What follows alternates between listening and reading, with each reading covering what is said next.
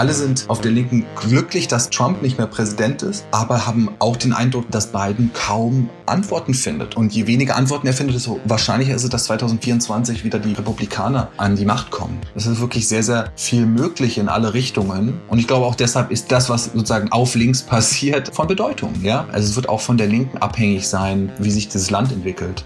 Ja, und damit hallo und herzlich willkommen zu eurem Dissens-Podcast. Schön, dass ihr dabei seid. Diese Woche geht es hier um die USA und die US-amerikanische Linke.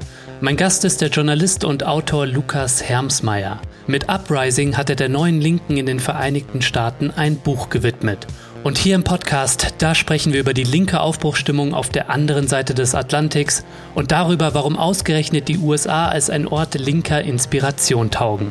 Mein Name ist Lukas Andreka, ich wünsche euch viel Spaß mit Dissens.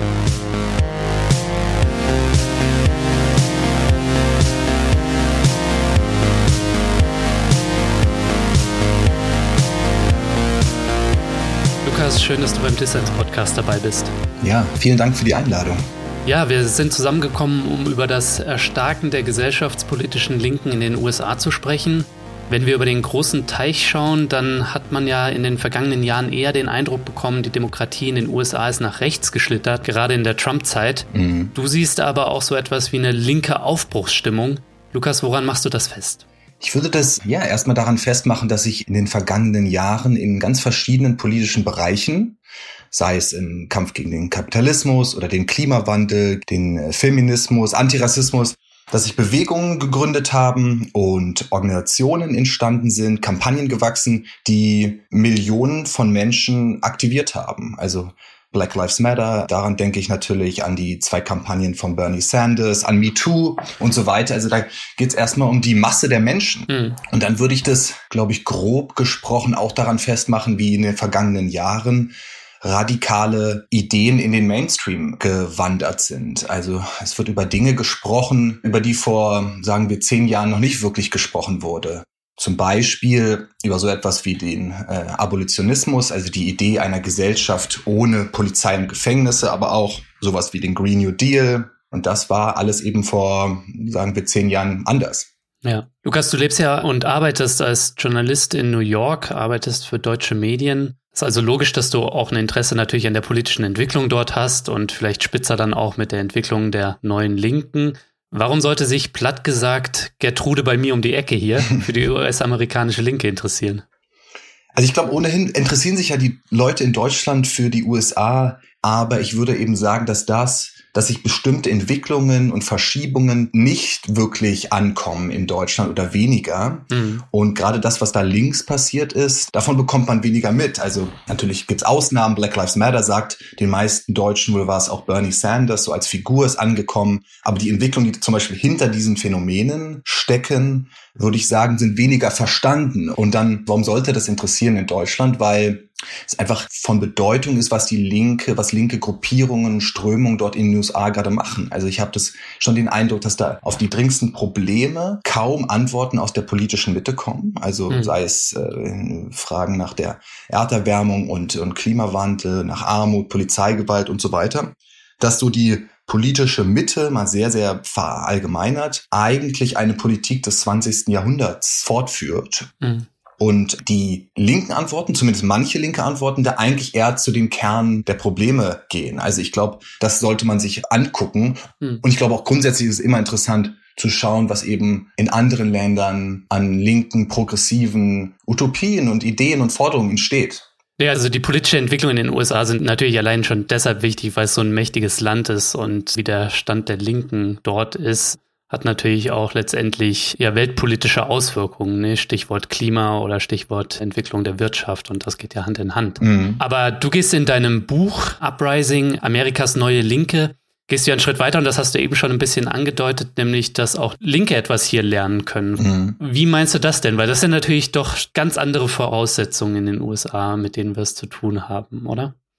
Die Voraussetzungen sind anders, genau. Und ich glaube, ich, ich möchte mir auch auf keinen Fall anmaßen, die Linke in Deutschland da pauschal zu bewerten. Das ist auch unmöglich äh, angesichts der Tatsache, dass es ja ganz verschiedene Strömungen und Initiativen und so weiter in Deutschland auch gibt. Hm. Wenn ich dann an einer Stelle im Buch schreibe, dass es sozusagen, dass man eine Stagnation der gesellschaftlichen Linken in Deutschland erkennt, dass auch das vielleicht zu hart und zu pauschal ist. Aber andererseits ist es das, was viele Linke eben auch selbst sagen und spüren, dass da im Grunde in den letzten Jahren ja wenig Aufbruchstimmung Stimmung gab. Mhm. Und ich glaube, die Inspiration, die vielleicht so aus den USA kommen kann, hat damit zu tun, dass es eben für linke Bewegungen und, und, und Figuren in den letzten Jahren die Bedingungen viel schwerer und prekärer waren. Also es gibt keine linke Partei. Die Demokraten sind eine Partei der Mitte, wenn überhaupt.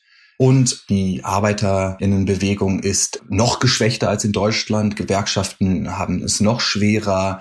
Die Repression, sei es durch die Wahlgesetze oder auch durch die Polizei, alles macht es noch schwieriger, sich zu organisieren. Und mhm. aus dieser Ausgangssituation habe ich schon den Eindruck, sind zum Teil interessantere radikalere, utopischere Dinge entstanden, von dem man sich etwas abgucken kann oder von dem man lernen kann. Ich habe eben schon angesprochen, was Klimawiderstand angeht, was zum Beispiel da so von indigenen Gruppen kommt. Abolitionismus, Stichwort Polizei und Gefängnisse. Also da sind so radikale Ideen entstanden, auch die Art und Weise, wie sich Linke organisieren, wie sie Druck von unten aufbauen durch Community-Arbeit. Hm. Da kommen eigentlich die interessanteren Impulse fast aus den USA. Das heißt natürlich nicht, dass das dann jetzt in den USA schon zu den revolutionären Erfolgen geführt hat, die sich die Linke dann wünscht, aber zumindest so in Anteilen an bestimmten Orten zu bestimmten Zeiten, glaube ich, ist es sehr inspirierend, was da passiert ist.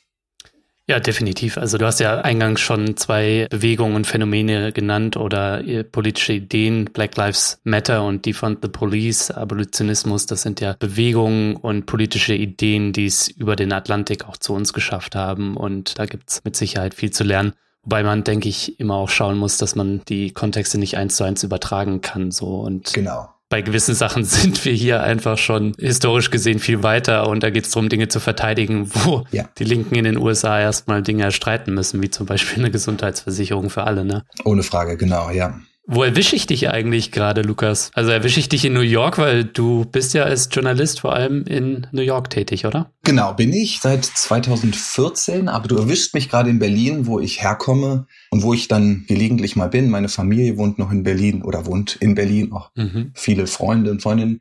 Und ich bin jetzt noch ein bisschen für das Buch in Berlin und bin dann ab März, Ende März wieder in New York, äh, in Brooklyn, wo ich wohne. Ja, lass uns mal über dein Buch sprechen. Mhm. Zum ersten Mal seit Jahrzehnten gibt es wieder eine starke amerikanische Linke und um genau die geht es in deinem Buch Uprising, Amerikas neue Linke. Wie kam es eigentlich dazu, dass du dieses Buch geschrieben hast? Also ich bin, wie gesagt, 2014 in die USA gezogen, um dort als Reporter zu arbeiten. Mhm. Und ich habe im Laufe dieser Jahre, vor allem so im Laufe der letzten fünf Jahre, gemerkt, dass ich eben nicht nur in einem Land lebe, was ich so sehr nach rechts bewegt und indem es repressive und regressive Entwicklungen gibt, verkörpert durch Donald Trump und seine Präsidentschaft, sondern dass sich eben auch was öffnet nach vorne, nach links, in progressive Richtung, wie auch immer man das nennen will, und dass sich rechts Leute radikalisieren, dass sich links Leute radikalisieren. Und ich bin fern davon, das sozusagen in der Hufeisentheorie zu vergleichen, weil ich glaube, das Gegenteil ist der Fall. Es sind beides Antworten auf so eine Lücke, die entstanden ist und eine Leere in der politischen Mitte. Und ich glaube, dass mhm. was Trump da verkörpert hat, geht in die falsche Richtung und viele Impulse, die von links kommen, gehen in die richtige Richtung oder die allermeisten. Ich glaube, das war so erstmal die erste Beobachtung, dass sich vieles in diesem Land verändert, dass Leute, die lange in den USA leben, davon erzählen, dass sowas wie Black Lives Matter oder auch die Sanders-Kampagne und so, dass das etwas ist, was es Jahrzehnte nicht in den USA gegeben hat. Mhm. Im Fall von Sanders, dass ein Politiker, der sich Sozialist nennt, Millionen von WählerInnen hinter sich hat, das gab es in den USA noch nie. Du warst ja für dein Buch auch tatsächlich in den USA unterwegs, was löblich ist, weil du nicht nur in der Bubble in New York gesessen hast. Vielleicht kannst du mal sagen, was hast du denn für Reisen ins amerikanische Heartland gemacht? Ich glaube, das mit der linken Bubble ist aber andererseits auch so eine Sache, von der ich mich vielleicht gar nicht freisprechen möchte, so pauschal. Also wenn ich in Brooklyn lebe, dann bin ich da auch umgeben von Linken, wo man sich über bestimmte Dinge einig ist, obwohl ich dazu sagen muss, dass meine Freundinnen und Freunde die wenigsten kommen aus New York, die kommen aus ganz anderen Bundesstaaten selbst und aus auch anderen sozioökonomischen Hintergründen. Also aber umgeben von bärtigen Dudes, ähm, nee, die Craft Beer trinken und darüber streiten, was die Rolle des Staates ist.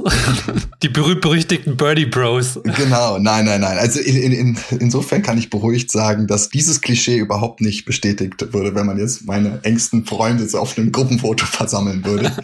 aber zu deiner Frage, ja genau, es ist äh, mir schon immer wichtig, dass ich regelmäßig New York verlasse. Ich war zum Beispiel jetzt bei der Wahl 2020, die habe ich in Detroit mit Trump-Wählerinnen und Wählern äh, verbracht, ähm, eine Woche lang. Hm. Und in dem Buch geht es zum Beispiel um Ferguson, Missouri, wo 2014 Michael Brown, ein 18-jähriger Teenager, erschossen wurde ein schwarzer Teenager von einem weißen Polizisten und dann in dieser Kleinstadt unglaubliche Proteste sich entwickelt haben. Und ähm, ich war damals vor Ort, 2014 dreimal in Ferguson und habe dann jetzt in den letzten Jahren nochmal mit ein paar Leuten gesprochen, die in den Jahren darauf, als dann die Aufmerksamkeit wieder woanders war, eben sich rund um Ferguson und den Norden von St. Louis ähm, organisiert haben. Hm. Es geht auch um den Aufstand in Standing Rock. 2016 haben da ja angeführt von indigenen Gruppen sehr Zehntausende gegen die Dakota Access Pipeline demonstriert. Es geht auch um die Tech Worker Bewegung im Silicon Valley. Also es spielt schon in sehr vielen anderen Bundesstaaten was damit zu tun hat, dass das, was interessant war in den letzten zehn Jahren, auch in anderen Bundesstaaten passiert ist. Also New York ist schon ein Ort, in dem viel passiert. Aber äh, es wäre absurd, wenn man da jetzt sozusagen zu eng drauf gucken würde. Man würde die interessantesten Geschichten und Entwicklungen, glaube ich, vergessen. Wenn wir jetzt schon so ein kleines Werkstattgespräch haben, wo du ein bisschen in deine Recherchen Einblick gibst, was war denn die spannendste Person, mit der du für dein Buch gesprochen hast und wieso? Ja, das ist eine gute Frage. Fast ungerecht, wenn ich jetzt eine Person rausnehme. Ne? Aber ich glaube, aber die Leute da drüben werden diesen Podcast hier sehr wahrscheinlich nicht hören. Deswegen Stimmt. darfst du das jetzt machen. Stimmt, das, genau. das ist der Vorteil. Äh. Solange du mir nicht den Relotius machst, ja, das ist alles cool. Ah, ich kann mir jetzt auch eine Person ausdenken, stimmt. Ich glaube, am interessantesten war vielleicht eine Frau, die ich in Minneapolis äh, ähm, getroffen habe, Candace Montgomery, die ungefähr so alt ist wie ich, 32, 33, 34 und ursprünglich aus Maine, also aus dem Nordosten der USA kommt und 2013 dann nach Minneapolis gezogen ist.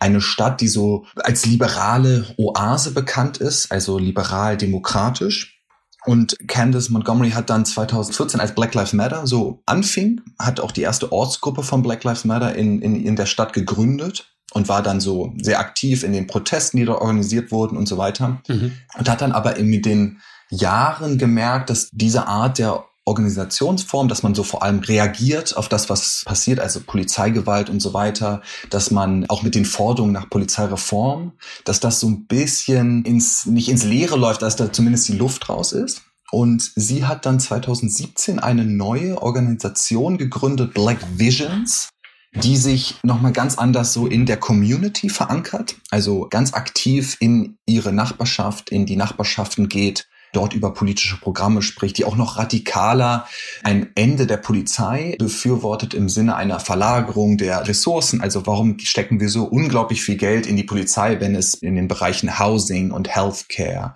und Education und so weiter so wenig gibt? Und diese Frau wohnt in Powderhorn. Das ist das Viertel, in dem George Floyd starb unter dem Knie eines weißen Polizisten. Mhm.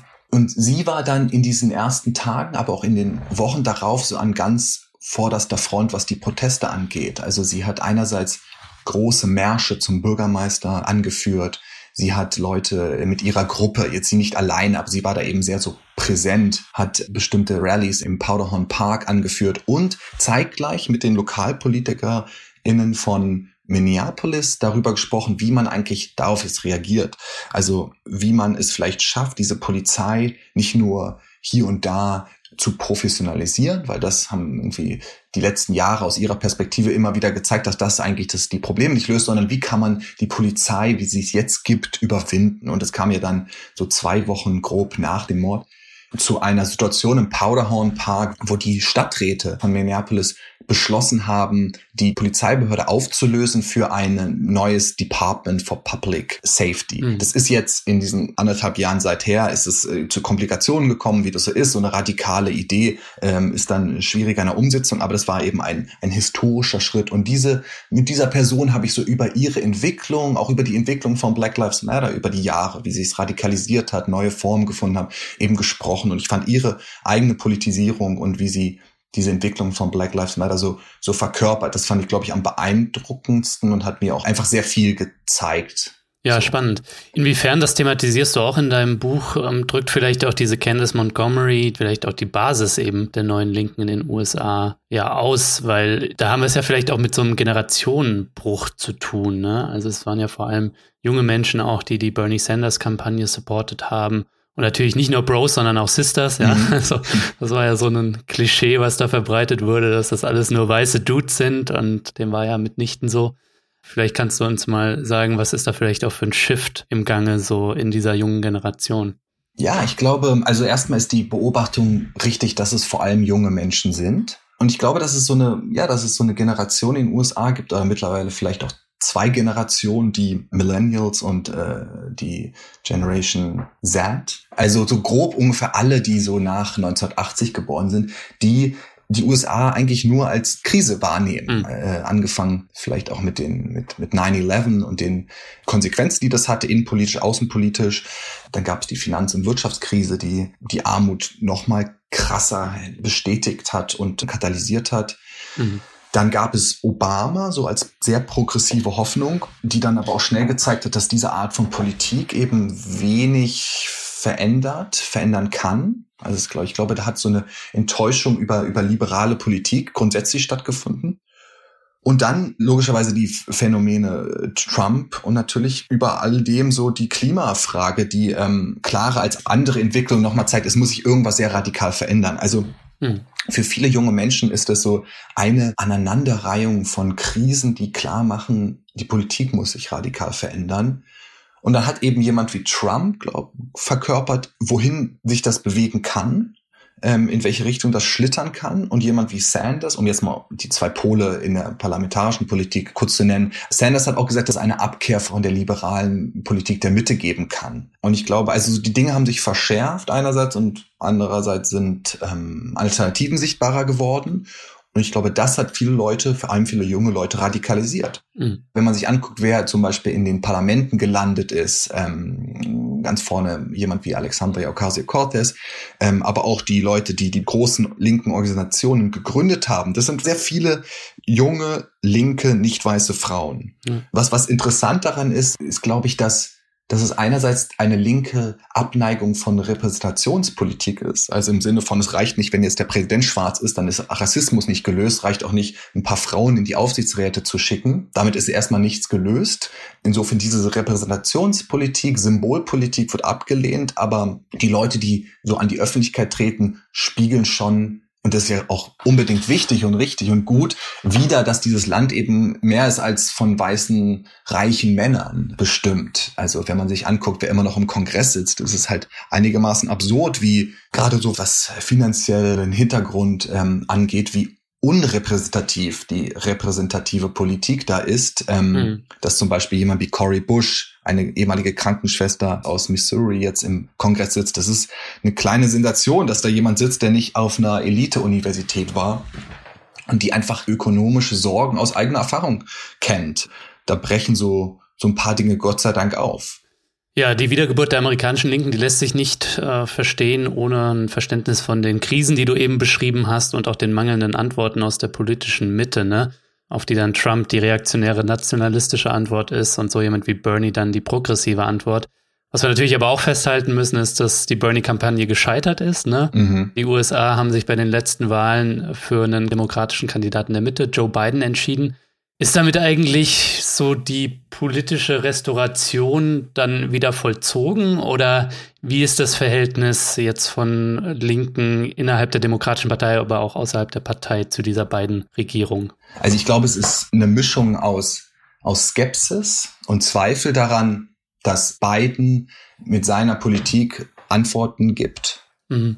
Andererseits kann man erkennen, dass es für, für linke Bewegungen und, und Figuren mehr Spielraum gibt. Also Biden hat sich da schon anders nochmal geöffnet als, als Obama vor mehr als zehn Jahren, als er Präsident wurde. Was weiterhin klar der Fall ist, dass es innerhalb dieser demokratischen Partei also sehr verschiedene Flügel gibt. Mhm. Und der linke Flügel ist immer noch klein. Also der sogenannte Squad, das ist ja diese Gruppe von linken Abgeordneten. Das sind sechs Leute in einem Parlament von 435. Das ist ein Mini. Mhm. Aber umso bemerkenswerter habe ich immer wieder den Eindruck, wie viel sie eigentlich an Aufmerksamkeit generieren und wie viel sie antreiben, obwohl es nur sechs Leute sind. Die verstehen schon auch das Medienbusiness, also was gut ist, ne? Also sich mit so einem Dress Text to Rich irgendwie auf so eine Gala zu stellen, funktioniert halt in der Mediengesellschaft. Genau.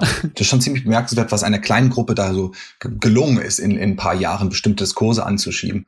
Und das Verhältnis zu Biden, also nach einem Jahr hat Biden ganz wenig von dem erfüllt, was er versprochen hat. Das hat sehr verschiedene Gründe. Das liegt manchmal an den Vetokräften, also an dem Filibuster äh, und daran, dass selbst eine Mehrheit im Senat nicht reicht. Das liegt manchmal an, an Leuten wie Joe Manchin, dem Senator aus West Virginia, der eigentlich jedes progressive Projekt gerade blockiert. Das liegt aber auch daran, dass Biden, glaube ich, sehr unglaubwürdig bestimmte Dinge vorantreibt. Es geht immer wieder um Versöhnung und um Überparteilichkeit und um Kompromisse. Und ich glaube, das muss es alles geben, weil Politik nur so funktioniert. Aber die Frage ist halt mit wem. Und alleine diese Idee, dass man mit den Republikanern da gerade sowas wie Versöhnung irgendwie immer noch erreichen kann, ist einigermaßen grotesk, wenn man sich die faschistoiden Elemente in dieser Partei anguckt und wenn man sich anguckt, wie sie immer noch von Trump äh, bestimmt wird. Und 2024 könnte Trump nochmal antreten. Also ich glaube, da ist so, sind so die Spitzenfiguren der Demokratischen Partei sehr verhaftet in so einer, wir müssen alle mitnehmen, aber man kann eben auch nicht alle mitnehmen. Man kann nicht die Interessen eines Pharmaunternehmens mit den Nichtversicherten versöhnen. Man kann schwierig fossile Unternehmen wie Chevron mit der äh, Natur versöhnen. Mhm. Man muss sich schon entscheiden. Und die Demokraten haben da in den letzten 30, 40 Jahren sich immer wieder für Unternehmensrechte entschieden und immer für bestimmte elitäre kapitalistische Strukturen und deswegen sind sie nicht glaubwürdig. Darauf reagieren viele linke Gruppen, das merken viele WählerInnen. Auch dass Biden 2020 gegen Trump gewonnen hat, lag vor allem an Trump, glaube ich. Und jetzt weniger daran, dass Biden so überzeugend war. Also alle sind auf der Linken glücklich, dass Trump nicht mehr Präsident ist, weil das einfach was anderes ist. Mhm. Aber haben auch den Eindruck, dass Biden kaum Antworten findet. Und je weniger Antworten er findet, desto wahrscheinlicher ist es, dass 2024 wieder die Republikaner an die Macht kommen. Da hätte mich noch interessiert, Lukas, wie hat da eigentlich die Corona-Krise die politischen Machtverhältnisse vielleicht auch verändert oder die Konstellation jetzt gerade mit Blick auf die beiden Regierungen ähm, und die Partei Linke oder die Linke im Allgemeinen? Denn die Corona-Krise hat gerade wirklich zu einer krassen Verelendung geführt, ne? Ähm, also zu krassen sozialen Problemen. Mhm. Und ist das jetzt eine Situation, die die Linke stärkt oder eher schwächt? Ich glaube, man kann die Frage gar nicht so klar beantworten. Also erstmal ist es so, und das ist ja nicht anders als in Deutschland, dass alles, was vorher schon im Argen war, noch mehr im Argen ist was Wohnungslosigkeit angeht, auch Gesundheitsprekarität und so weiter, einfach sich verschlimmert hat und reiche Leute noch reicher sind, muss man, glaube ich, auch dazu sagen, so. Mhm. Und da gab es im Zusammenhang mit der Pandemie schon sehr interessante Formen der Organisierung, also Rent Strikes, dass sich Leute zusammengetan haben und einfach nicht mehr die Miete gezahlt haben, weil sie sonst ihre Lebensmittel nicht mehr hätten äh, zahlen können. Und da gab es immer wieder so kleine Wellen von Arbeitsstreiks, jetzt gerade im letzten Jahr im Oktober, das lief dann unter dem Stichwort Strike-Tober. Und das hatte, glaube ich, auch damit zu tun, dass so während oder durch die Pandemie ein anderes Verhältnis zum Thema Arbeit sich entwickelt hat, also so eine andere Mentalität nochmal entstanden ist. Man lässt sich weniger ausbeuten, man tut sich zusammen, man überlegt, wie man eine Gewerkschaft gründet, weil die Bedingungen einfach so katastrophal sind. Auch ein mhm. anderes Verhältnis zum Thema Gesundheit. Es haben sich jetzt in den letzten Jahren nochmal so, so bestimmte Konzepte, die jetzt nicht neu sind, Care, Economy, ähm, dass man einfach das Thema Gesundheit ganz anders gewichtet, dass man es fast ins Zentrum der, der Ökonomie legt. Mhm. Das hat sich nochmal stärker in den Fokus gerückt. Und dann ist die Tatsache, dass man sich physisch schwieriger organisieren kann. Durch die Pandemie, durch das Virus macht es natürlich einfach schwer für bestimmte linke Bewegungen. Man kann jetzt nicht so einfach sich versammeln. Also das hat es dann auch äh, gleichzeitig immer wieder sehr kompliziert gemacht für, für linke Bewegungen und Gruppen. Das heißt, es ist noch gar nicht abzusehen, ähm, welche politischen Effekte das letztendlich hat. Das beschäftigt ja ähm, dort wie hier auch noch immer die Politik. Ich glaube noch nicht. Also Jetzt gerade vielleicht auch mit Blick, Lukas, auf die Zwischenwahlen. Ja. So, also das ist ja auch immer in den USA ne, so ein wichtiger Marker, weil sich da dann entscheidet, ob es da wieder andere politische Mehrheitsverhältnisse gibt, was wieder Auswirkungen darauf hat, was eine Biden-Administration machen kann, was wiederum Auswirkungen darauf hat, wie sich eine politische Linke, sei es in der Partei oder außerhalb der Partei, dazu verhalten muss. Ne? Ja. Und die stehen jetzt dann bald an, die Zwischenwahlen 2022. Und was sind da denn da vielleicht aus deiner Sicht äh, mögliche Szenarien jetzt mit Blick auf die ganze Konstellation? Also es sieht schon sehr danach aus, dass mindestens eine Kammer, also entweder der Senat oder das Repräsentantenhaus, wieder an die Republikaner geht. Okay. Das ist nicht unüblich. Ich glaube, es wird in manchen Bundesstaaten, Städten, wird es überraschende linke Erfolge geben es sieht so ein bisschen danach aus, darüber habe ich gerade mit äh, jemandem, einem anderen Journalisten gesprochen, der sich auch so sehr viel mit dieser Art von äh, ähm, lokaler Politik auseinandersetzt. Es sieht danach aus, dass so konservative Demokraten in einigen Bundesstaaten gegenüber Progressiven verlieren werden. Also dass sich da so innerhalb der Partei dann vielleicht etwas ein bisschen progressiv mhm. entwickelt, aber eben auch in vielen Bundesstaaten könnten die Republikaner dann Sitze gewinnen. Und das macht es viel schwieriger für linke Gruppen zu organisieren. Und wie diese Wahl ausgeht, ist davon abhängig, was Biden auch in den kommenden Monaten anbietet. Er kann bestimmte Dinge nicht voranschieben, aber kann relativ viel in seiner Exekutivmacht auch machen. Also der könnte letztendlich mit einer Unterschrift, jetzt mal ein bisschen vereinfacht, Millionen von Menschen die Schulden erlassen. Und ich glaube, je weniger Biden liefert an konkreten Veränderungen, desto wahrscheinlicher ist, dass es dann auch wieder zurückwandert. Aber es ist natürlich auch eine komplexe Situation für Biden. Aber 2024 ist auch nicht mehr weit weg und es wird ja schon gemunkelt, ist zumindest mein Eindruck aus der Ferne, dass äh, Trump vielleicht nochmal kandidieren könnte. Und ich meine, wenn die Situation sich vielleicht sogar noch verschlimmert oder weiterhin beschissen bleibt, jetzt gerade durch Corona bedingt auch und durch die Auswüchse, die das hat eben in so einer ungleichen Gesellschaft wie den USA, weiß nicht, ist nicht vielleicht sogar realistisch oder könnte es nicht sogar passieren, dass dann wir nochmal einen Trump erleben? Ist gut möglich, genau. Es gibt viele Menschen, die davon ausgehen, dass Trump nochmal antritt, könnte davon gehindert werden, dass bestimmte Verfahren das verhindern, aber es ist möglich, dass Trump nochmal antritt. Es ist möglich, dass die Republikaner einen anderen rechten, faschistoiden Kandidaten aufstellen. Mhm. Und dann ist die Frage eben, wie, wie erfolgreich kann der seine Themen verkaufen? Aber 2024 wird auf jeden Fall wieder eine Wahl, die das klingt immer so ein bisschen doof, weil man das so so oft eben sagt, aber die sehr sehr ähm, existenziell wird. Äh, ob jetzt Biden nochmal antritt, ist ja auch die Frage, oder ob er das äh, an seine Vizepräsidentin Harris abgibt oder irgendwie jemand anderes, das unwahrscheinlicher antritt. Das ist alles ziemlich offen. Es wird sehr sehr davon abhängig sein, was die Demokraten in den nächsten Jahren anbieten und wie glaubwürdig gegen das stellt, was sie die letzten Jahrzehnte gemacht haben. Mhm. Weil diese Politik der liberalen Mitte, die äh, von Obama über Hillary Clinton und jetzt eben auch Joe Biden anbieten, ich glaube, die erschöpft sich dann immer wieder. Die kann immer wieder auch mobilisieren. Obama ist ja auch Präsident geworden, Joe Biden ist auch Präsident geworden, aber es kommt immer wieder dann eben zu dieser Situation, dass das rechte Versprechen dann doch wieder erfolgreicher ist, weil es so unglaubwürdig ist. Ich glaube, diese Politik ist unglaubwürdig.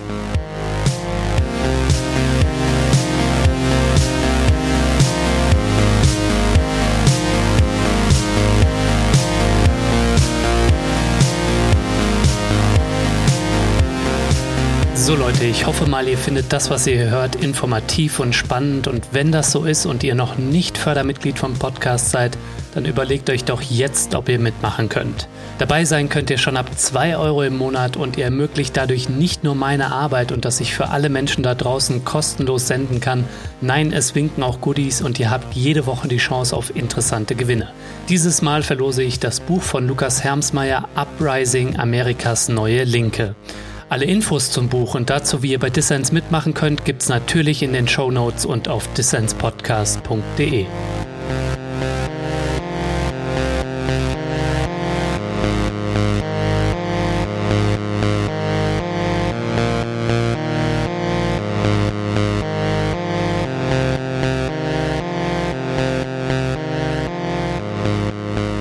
Hört den Dissens Podcast. Zu Gast ist der Journalist Lukas Hermsmeyer. Er lebt und arbeitet in New York.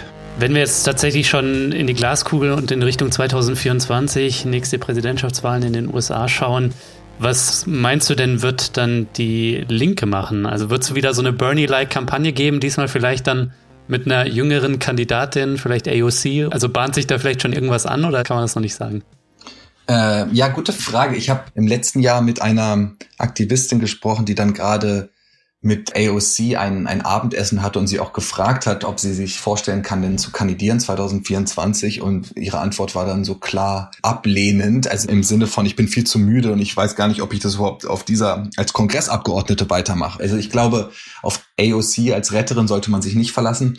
Und was sich aber auch so bei den, bei vielen linken Gruppierungen Vielleicht nur kurz für die Leute, die es nicht wissen, äh, das dürfen wir, glaube ich, nicht voraussetzen, Alexandria Ocasio-Cortez, ähm, wenn wir von AOC sprechen. Genau, genau. Das genau, aber sorry, ich wollte dich gar nicht unterbrechen, fahr fort. Genau, AOC ist so eine der bekanntesten linken Politikerinnen und Gott sei Dank aus der Perspektive gibt es die, äh, die diese Partei einfach so versucht, in andere Richtung zu ziehen. Was sich bei vielen linken Gruppen und Bewegungen schon durchgesetzt hat als Haltung, ist, dass man nicht darauf bauen sollte, dass diese Partei sich so einfach verschieben lässt oder dass diese Partei überhaupt jetzt mal ein bisschen platt formuliert zu retten ist. Also mhm. es geht viel mehr aus der Perspektive der Gruppen, die auch in meinem Buch dann vorkommen, darum eine lokale Basis aufzubauen, die dann Druck auf die Partei und auf bestimmte Parlamente, das heißt der Kongress oder eben in den Bundesstaaten, Städten und so weiter auszuüben, die sich so ein bisschen gelöst hat von der Idee, es ist wichtig, dass wir da jetzt jedes Jahr ein, zwei Kandidaten, die links sind, ins Parlament zu schicken, sondern wichtiger ist es, eigenständige Bewegungen an der Basis aufzubauen, in den, in, auch in den Unternehmen, also dass man einfach die Arbeiterinnen nochmal anders organisiert, über Gewerkschaften Druck ausübt. Insofern ist es immer so ein ambivalentes Verhältnis zu der zu der Partei. Man will natürlich, dass die Demokraten sich nach links bewegen, aber die Hoffnung darauf, dass das vor allem unter den Figuren, die jetzt die, das Sagen haben, passiert ist, ist illusorisch. Also mhm. von Nancy Pelosi über Chuck Schumer und so weiter, die werden, sonst hätten sie es ja auch schon längst gemacht, die werden sich auf keinen Fall radikal nach links bewegen. Daran haben die kein materielles Interesse, das liegt an Spendern und an Lobbygruppen und so weiter. Und sie hätten es ja auch in den letzten 30 Jahren gemacht. Also sie haben ein Interesse daran, dass diese Partei sehr, sehr, sehr corporate bleibt Insofern bräuchte es einen radikalen Umbau der Partei. Der, also die Partei müsste viel lokaler aufgebaut sein, viel mehr verwurzelt in Gewerkschaften, Communities. Man bräuchte ein ganz anderes Programm, ganz andere Führungskräfte, um eine linke Partei oder eine progressive Partei so als Ganzes zu sein. Mhm. Und der Umbau müsste auch von unten kommen. Also der wird dann nicht eben, das hat, haben ja gerade Barack Obama, hat das ja ganz äh, eindrücklich gezeigt, die Partei wird sich nicht durch einen progressiveren Kandidaten irgendwie ähm, verändern. Es ist eher Druck auf lokaler Ebene von unten. Ich glaube, das Ganze wird auch nur unterstrichen, wenn man sich jetzt nochmal die Bernie Sanders-Kampagne anschaut. Ähm, klar ist, der war der Bernie und ist eine unglaublich wichtige Figur, ein integer Typ, der schon seit vielen, vielen Jahrzehnten, ja, streitet für eine progressive Politik in den USA. Aber es war ja vor allem auch eine Basis, die ja. ihn so in den Mainstream gespült hat. Ja, also die eine Bernie-Bewegung wurde es ja vielleicht genannt oder die Bernie Revolution. Und da frage ich mich ja schon, diese Basis, die ist ja nicht verschwunden. Genau. Das sind ja vielleicht auch Leute, die wollen dann auch noch mal eine, einen progressiven Kandidaten dann bei den Primaries dann äh, pushen. Ähm, aber wer das dann sein wird, keine Ahnung, wird man dann sehen. Genau, ich glaube, es ist auch, also Sanders wird es vermutlich nicht noch mal ein drittes Mal machen. Der ist auch einfach zu alt, oder? Also ich, ich liebe ihn ja, aber. Genau. er ist, ist alt genug, es nicht noch mal zu machen. Er spielt schon immer noch eine wichtige Rolle. Er ist ja auch noch Senatsmitglied, hm. hält bestimmte Reden und treibt Gesetzesinitiativen an, und vor allem ist seine Rolle ja auch mittlerweile die, dass er andere progressive Kandidatinnen unterstützt, also Endorsements ausspricht und dann für die Spenden sammelt. Das ist schon eine ziemlich wichtige Funktion. Und ich glaube, wie du gerade sagst, Sanders hat sehr verkörpert, dass es da so ein ziemlich enormes Potenzial gibt. Also wenn jemand glaubwürdig für jahrzehntelang bestimmte Politiken anschiebt, sei es Medicare for All, sei es einen anderen Mindestlohn, sei es einfach viel mehr Rechte für ArbeiterInnen, dann das verbunden ist mit einer Kampagne, die sehr lokal verwurzelt ist ähm, oder war. Hm. Also Sanders war, hat in 23, glaube ich, von 57 Vorwahlen gewonnen. Nicht nur, weil er gute Reden gehalten hat, sondern eben, weil es in jedem Bundesstaat Bernie Gruppen gab, die sehr, sehr ja von Tür zu Tür gezogen sind. Ähm, also Sanders war auch ein lokales Phänomen. Das wird manchmal so ein bisschen vergessen. Und ich glaube, ja, diese zwei in ziemlich beeindruckenden Wahlkämpfen haben schon gezeigt, was ein guter Kandidat, eine gute Kandidatin unter bestimmten Bedingungen erreichen kann. Also die Politik der, der Demokraten, die äh, ist schon auch von links eben herausforderbar, glaube ich. Ja klar, und es hängt auch von den Krisen, den Umständen, aber dann auch gut gemachter Politik ab, ob dann die Linken innerhalb der Partei dann noch mehr Einfluss gewinnen können. Ne? Mhm. Lass uns trotzdem nochmal auf die außerparlamentarischen linken Gruppen schauen. Die treiben natürlich auch die Demokratische Partei mit ihren Protesten oder mit ihrer Politik in eine bestimmte Richtung. Und da hätte mich doch interessiert, weil du da in deinem Buch tatsächlich viele verschiedene Seiten und Gruppen beleuchtest, feministische, antirassistische, sozialistische und auch Gruppen oder Leute, die all diese Komplexe verbinden. Wie hast du da eigentlich ausgewählt? Also vielleicht kann ich das von zwei Richtungen beantworten. Ich habe einmal geschaut, welche Organisationen und Bewegungen einfach eine größere Rolle gespielt haben. Mhm. Zum Beispiel die Democratic Socialists of America, ähm, die heute größte sozialistische Organisation des Landes, die ist innerhalb von ein paar Jahren von unter 10.000 auf knapp 100.000 Mitglieder gewachsen. Die ist mittlerweile in jedem Bundesstaat in jeder größeren Stadt vertreten, hat immer mehr Kandidaten oder, oder ja Politiker in Parlamenten, ähm, hat immer mehr Einfluss in bestimmten Regionen Amerikas. Insofern war es relativ klar für mich, dass ich mir die DSA, wie die Abkürzung geht, anschaue und eben versuche zu beschreiben, wie anhand einer Person eines Politikers, eines Organizers, ähm, wie die so funktionieren, was für Leute sie anzieht, äh, was, was sozialistische Forderungen sind und so weiter. Ist das jetzt, sorry, wenn ich dich da kurz unterbreche, ist das eigentlich eine Partei oder ist das irgendwie so eine, so eine lose Plattform, die dann irgendwie demokratische, progressive Kandidaten innerhalb der Demokratischen Partei unterstützt oder wie müssen wir uns das vorstellen? Es ist eher eine Plattform, wie du sagst, genau. Also die ist auch sehr dezentral organisiert. Es gibt zwar sowas wie eine National, National Director und es gibt ein Programm, aber was die DSA machen, ist sehr, variiert sehr von Ort zu Ort. Also in manchen Städten geht es eher um Green New Deal Programmatiken, in anderen um Defund the Police, dann geht es wieder mehr um Verwurzelung in der äh, Gewerkschaft, in Gewerkschaften und so weiter. Also sehr dezentral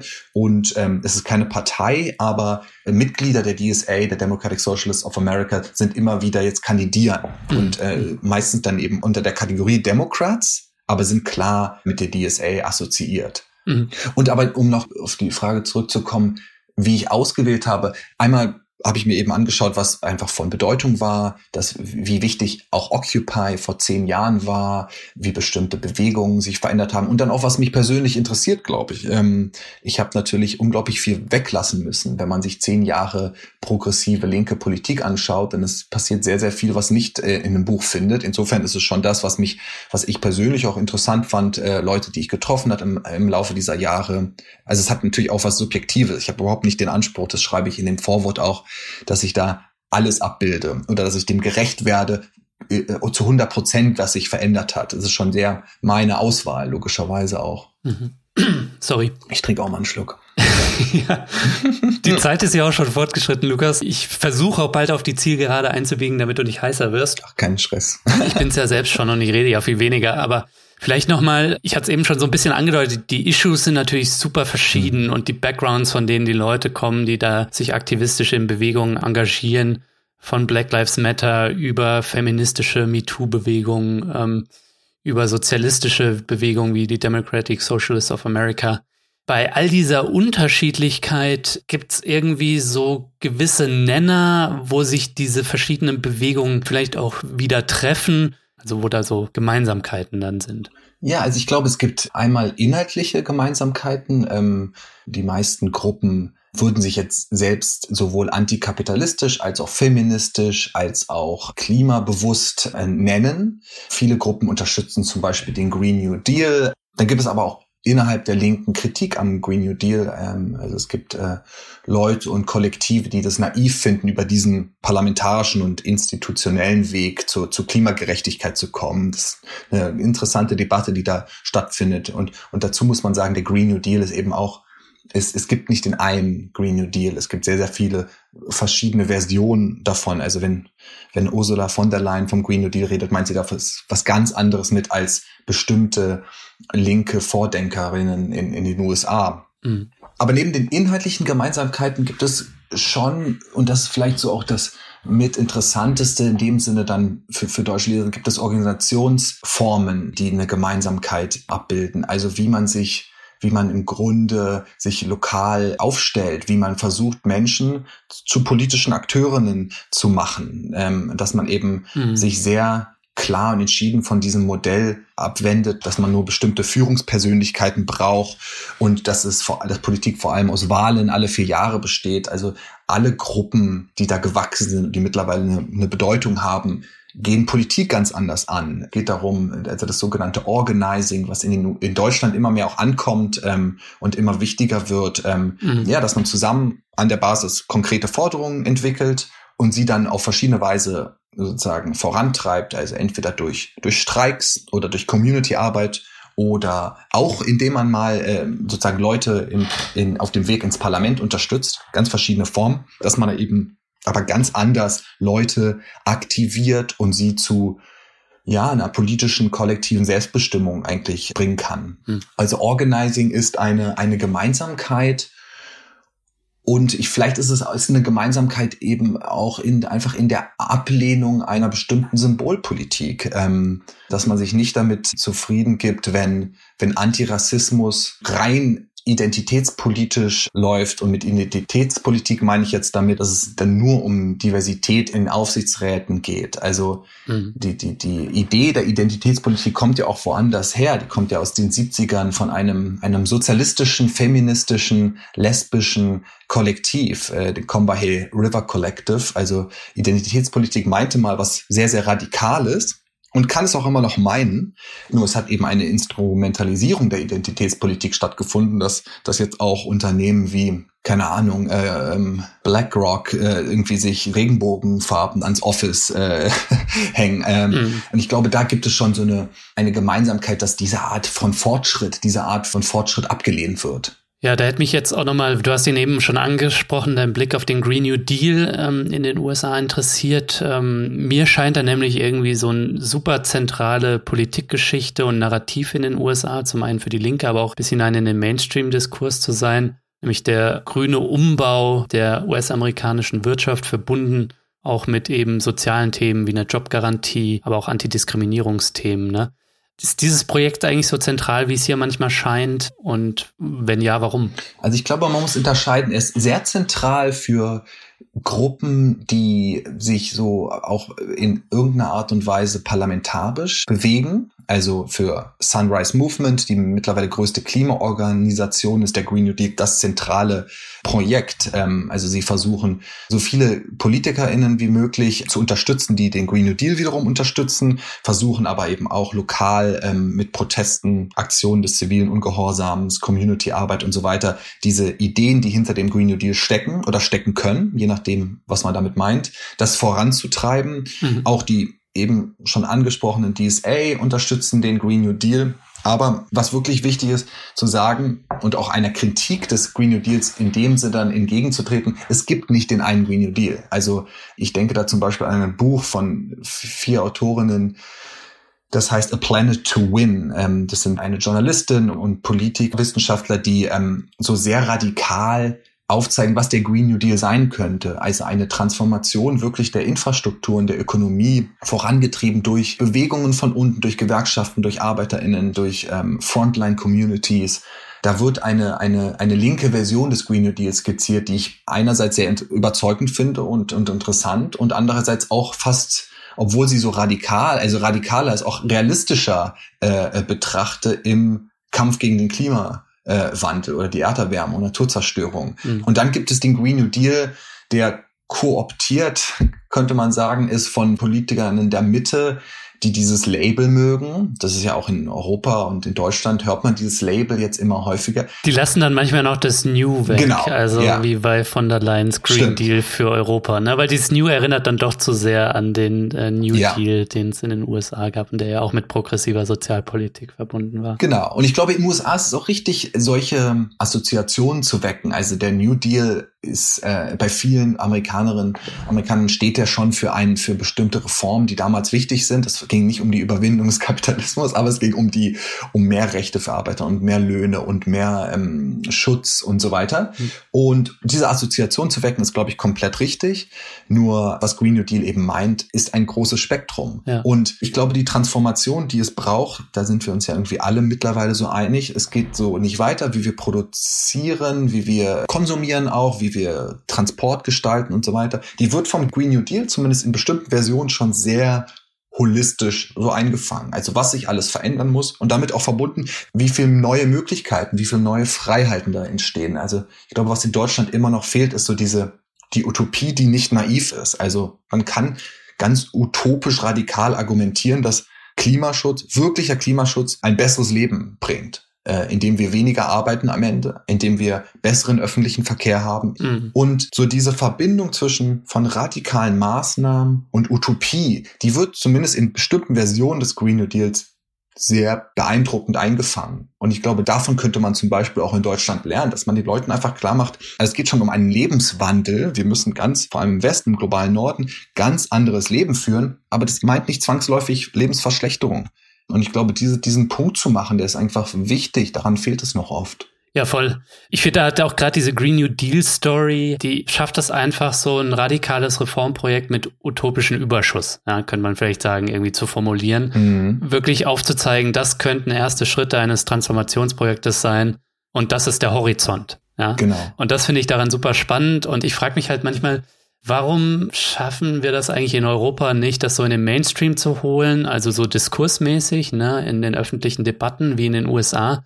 Aber vielleicht liegt es auch einfach daran, dass die USA halt diese historische Erfahrung und damit diese ganzen Assoziationen haben, ne, mit dem New Deal. Ja. Hier wirkt es irgendwie immer so ein bisschen hölzern, wenn dann die Linke kommt und dann halt irgendwie einen Green New Deal für Deutschland oder für Europa ausmalt. So. Ja, ja. Nein, vielleicht bräuchte es wirklich einen anderen Begriff in Deutschland, in Europa vielleicht und damit dann auch verbunden andere Konzepte. Nur die grundsätzliche Idee, dass man eben fundamentale Transformation mit so einer, ja. mit einer positiven Erzählung, und das klingt dann immer so irre naiv, aber ich glaube daran fest und irgendwie ist es auch für mich eine materiellere Analyse, wenn man sagt, dass bestimmte Veränderungen dazu führen, dass das Leben besser wird ähm, und nicht da in so einem komischen Pessimismus äh, verhaftet ist. Also unter welchem Begriff das dann in Deutschland verhandelt werden könnte, erfolgreicher, Gute Frage. Leute, wenn ihr Ideen habt, schreibt mir eine Mail. Schickt sie. Genau, schickt sie. Aber das bringt mich dann doch noch, um dann jetzt auf die Zielgerade tatsächlich zu kommen, Lukas, dann nochmal zu der Frage, die wir eingangs schon so ein bisschen hatten, nämlich bei aller Unterschiedlichkeit der politischen Systeme und Landschaften, ne? Was können wir trotzdem in Europa und in Deutschland aus deiner Sicht von den Linken in den USA lernen? Vielleicht hast du so drei Learnings.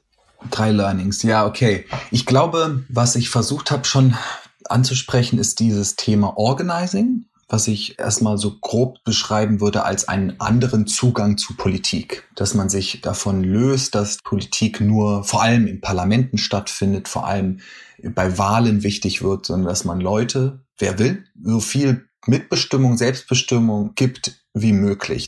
Das machen die meisten Organisationen, die in meinem Buch beschrieben werden, machen das. Also äh, ähm, verfolgen bestimmte Organizing-Strategien oder interpretieren Politik anders, viel, viel direktdemokratischer, radikaler könnte man sagen, mehr in den Nachbarschaften verwurzelt, mehr äh, loka lokale Programme, die sich dann mit nationalen Programmen verbinden.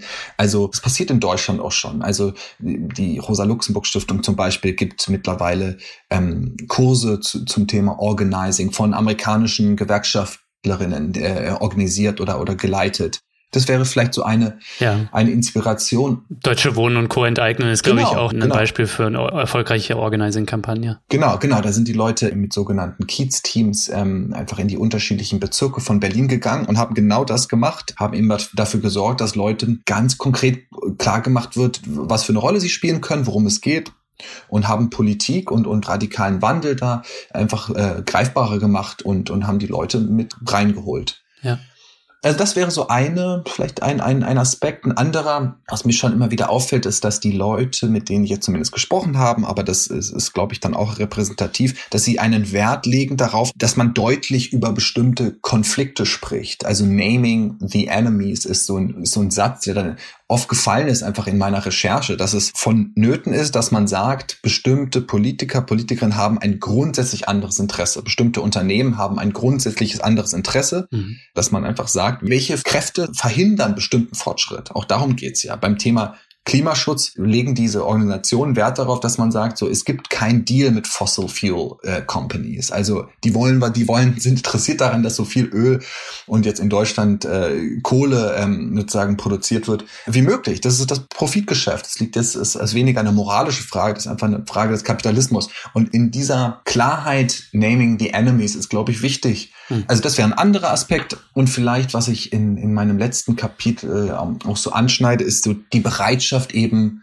in Utopien zu denken und sich davor nicht zu scheuen. Also sowohl der Green New Deal, zumindest in seiner linken Version, ist eine Utopie, der demokratische Sozialismus, auch der Abolitionismus, das sind sehr große Transformation, die mit seiner täglichen Arbeit verbunden werden. Also hm. ich glaube, man, man aktiviert vor allem Leute, die noch nicht politisch sind, jetzt nicht, indem man ihnen verspricht, dass es klitzekleine Dinge verändern und dass wir hier und da ein bisschen rumschrauben können, sondern man aktiviert sie und, und macht sie zu politischen Akteuren schon damit, dass man Alltagspolitik mit einem Horizont, wie du ja eben auch schon gesagt hast, verbindet. Hm. Und Vielleicht fehlt das da auch so in, in Deutschland an, an Bereitschaft, sich das zu trauen, zu sagen, wir wollen einen Wandel, der ist äh, fundamental, aber wir glauben eben an diese, an diese positive Erzählung.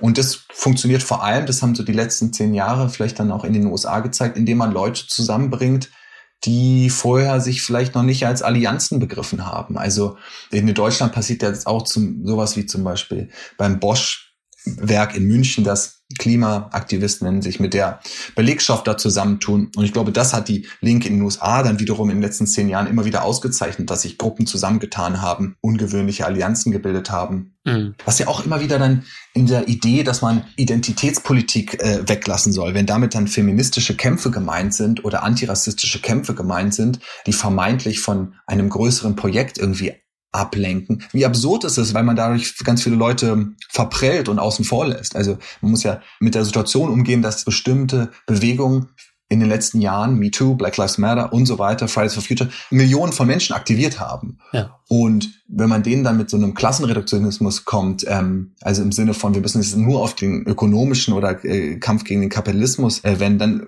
versperrt man eigentlich bestimmte Allianzen und bestimmte Zugänge zur Politik. Also das Thema Allianz ist, glaube ich, eins, was man auch so mitnehmen kann.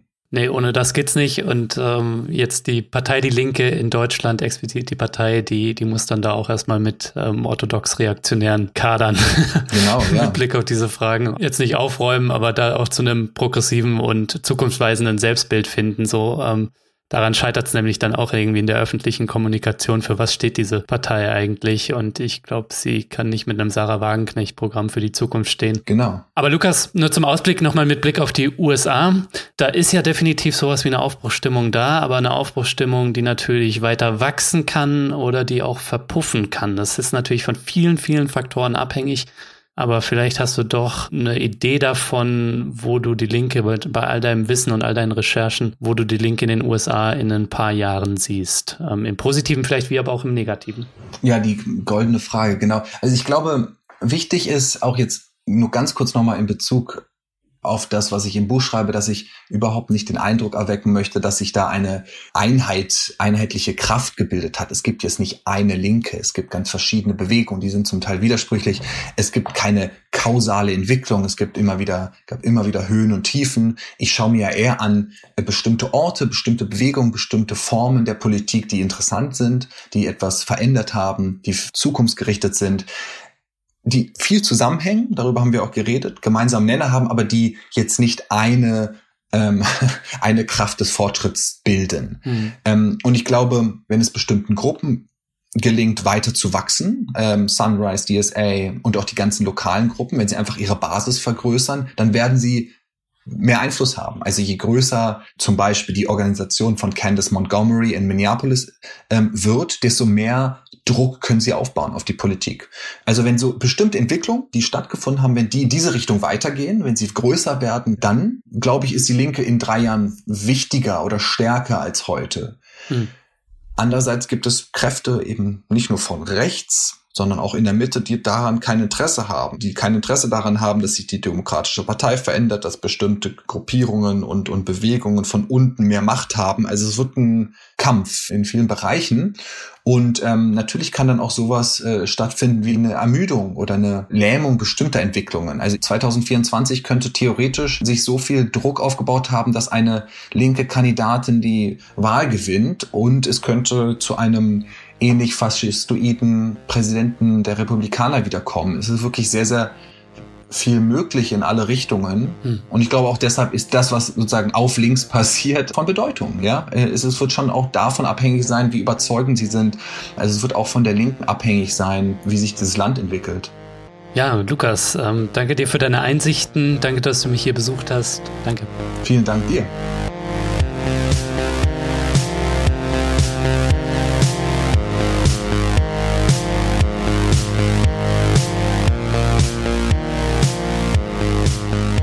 Ja, das war's vom Dissens Podcast für diese Woche. Schön, dass ihr alle dabei wart. Zu Gast war der Journalist Lukas Hermsmeier. Wenn ihr euch für ihn oder sein Buch Uprising interessiert, dann schaut mal in die Show Notes, da habe ich alles Wissenswerte verlinkt. Und vergesst nicht, damit ich diesen Podcast hier kostenlos für alle da draußen machen kann, bin ich auf euren Support angewiesen. Abonniert Dissens, erzählt euren Freundinnen von Dissens und wenn es euch möglich ist, dann werdet doch jetzt Fördermitglied von Dissens.